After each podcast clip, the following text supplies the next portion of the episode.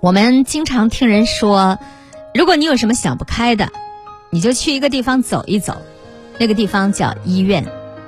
去过那里以后，你就会发现，你现在所有的烦恼，所有的一切，都不值得一提。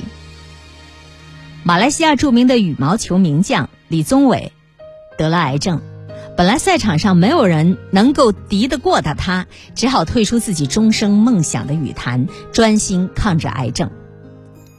他再一次回忆起自己长达一年的抗癌过程，提到一直在自己身边支持自己的妻子的时候，终于忍不住红了眼眶。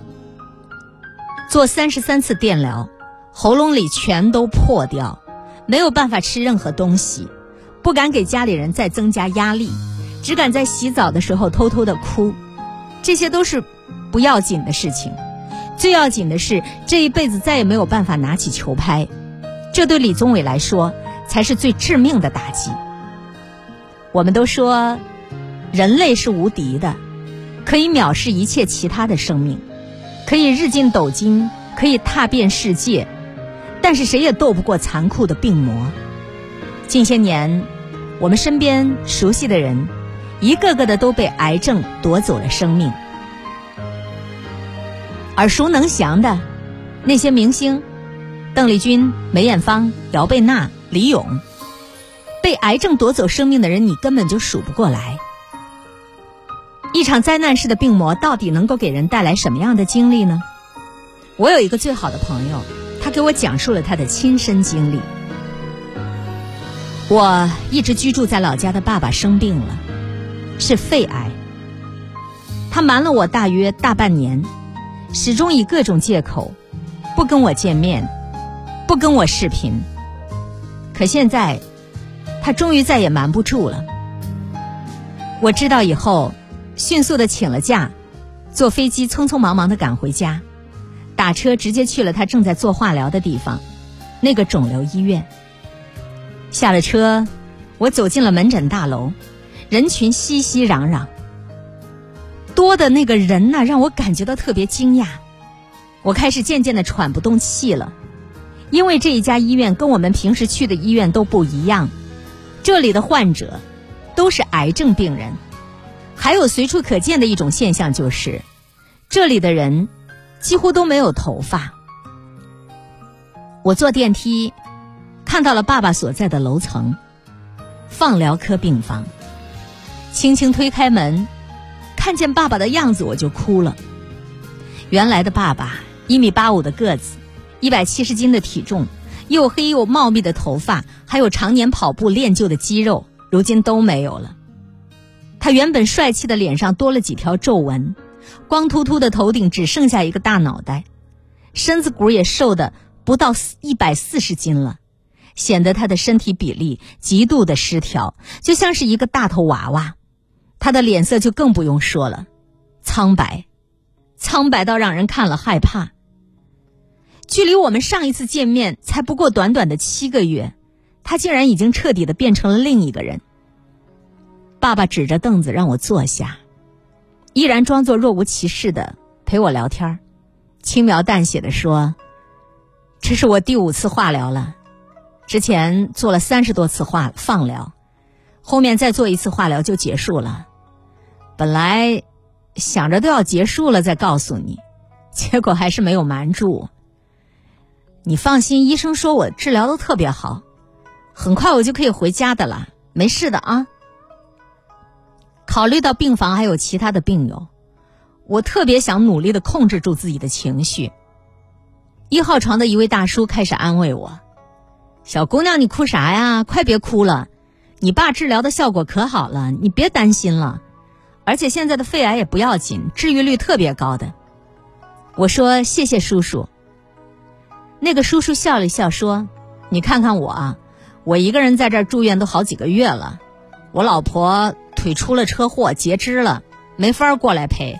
我闺女儿在外地上大学，也回不来。我这儿不照样也熬过来了吗？我说：“叔叔，您是哪不舒服呀？”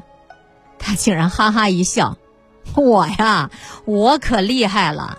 我先是肝癌，后来胃上面和胆上面都有癌细胞了，现在也不知道以后会怎么样。人嘛，早晚都得是死的，边走边看呗。梅尔当中说起来那种轻松的感觉，好像并不是自己身上发生的事情。但是谁不怕死？不过是希望身边的人都轻松一些罢了。这些患了癌症的人，他们不敢先崩溃，因为害怕亲人跟着一起崩溃。这是我人生第一次近距离的接触癌症。我忽然间就开始理解和心疼这些生病的人，他们不敢，他们不敢哭，他们不敢崩溃，于是他们开始充当起主动安慰别人的那个角色。可是病，是长在自个儿身上的，说不害怕、不崩溃那都是假的。可我的爸爸却自始至终没在我面前表现出一丝半点的害怕，他碍于一个父亲和男人的脸面。不停的跟我说着一些有的没的，轻松平淡的语气，就跟以前一样，试图转移我的注意力。因为比起害怕死亡和疾病，他更害怕女儿在自己面前哭。我问他：“爸，你不害怕吗？”他低头思考了几秒钟，抬起头说：“不怕遭罪，就怕他复发。还有，我身体这么好。”我大半辈子都没有进过医院的，可怎么竟然是会是我呢？说完就转过脸去，不再看我。化疗其实就是毒药，除了掉头发，还会让人彻底的失去食欲，所以癌症病人总是会暴瘦。一天五包一斤装的点滴，从脉搏动脉直接打进去，从早上天亮开始打到天黑都还不能结束。所以一天到晚，只要闻见食物的味道，就想要吐。在这次化疗的最后一天，我爸看着点滴，忽然就淡淡的说了一句：“快结束吧，我真的是打够了。”在那一刻，无可奈何、悲伤、心酸，还有对未来的未知和恐惧，全部都涌上了我的心头。谁和谁，都也没有办法感同身受。因为没有亲身经历过的你，或许你永远不会懂。我在医院陪伴床边的那四十八个小时，我仿佛自己经历了一个世纪那么的久。当一个人失去健康的时候，他才会知道拥有健康的可贵。我听完了这个父亲得了癌症的朋友的故事，百感交集。在我们身体健康的时候。我们总是有着无穷无尽的烦恼，工作不顺心的时候烦，感情不顺心的时候烦，看到生活处处不如意，甚至动不动就说出一些厌世的话，大声的叫嚣着：“我才不怕死呢！”但是直到看到身边的人生了一场大病，看到原来那么健康活泼的人变得奄奄一息的那一刻，听到医生说癌症会在未来十年越来越多的那一刻。看到自己的体检报告那一项项标红的数字的那一刻，也许你才会知道，好好活着，身心灵都健康的活着，是多么的可贵。不知道大家有没有这种感觉？每当你去一次医院，看到那些痛苦的病人，你都会转过头去不忍直视，甚至会在心里暗自庆幸：“哎呀，还好不是我。”因为我们不敢想象，如果有一天躺在医院里的那个人就是你自己，你该怎么办？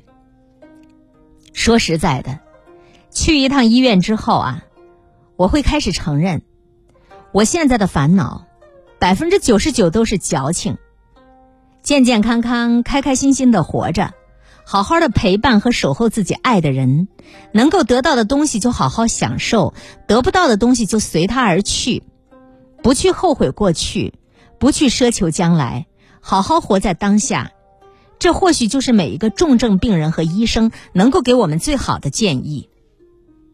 这个世界上，真的是除了生死，都是小事。以上我们一起分享阅读的这一篇文章，是刊登在视觉志公众账号上的傍晚的原创。我在癌症病房的四十八个小时。你身边有没有得了癌症的亲人？我有，还不止一个。是亲戚，所以我对这篇文章的感触特别深。你到了医院，你就会有一种感恩老天爷，没有让你躺在病床上，没有让你摊上这样的事情。你会发现，你真的所有所有的烦恼，都是你的矫情。和躺在病床上，被医生宣判得了癌症的那个人相比较，可不是你所有工作、生活、情感上的那些烦恼，都是属于你自己的无病呻吟吗？感谢收听海林主持的一切刚刚好，我是海林，空中和你相互勉励，保持微笑、淡定、从容的好心态，好心情每一天，动动你的手指，转播、分享、点赞，赠人玫瑰，手有余香。明天的同一时间，我们再见。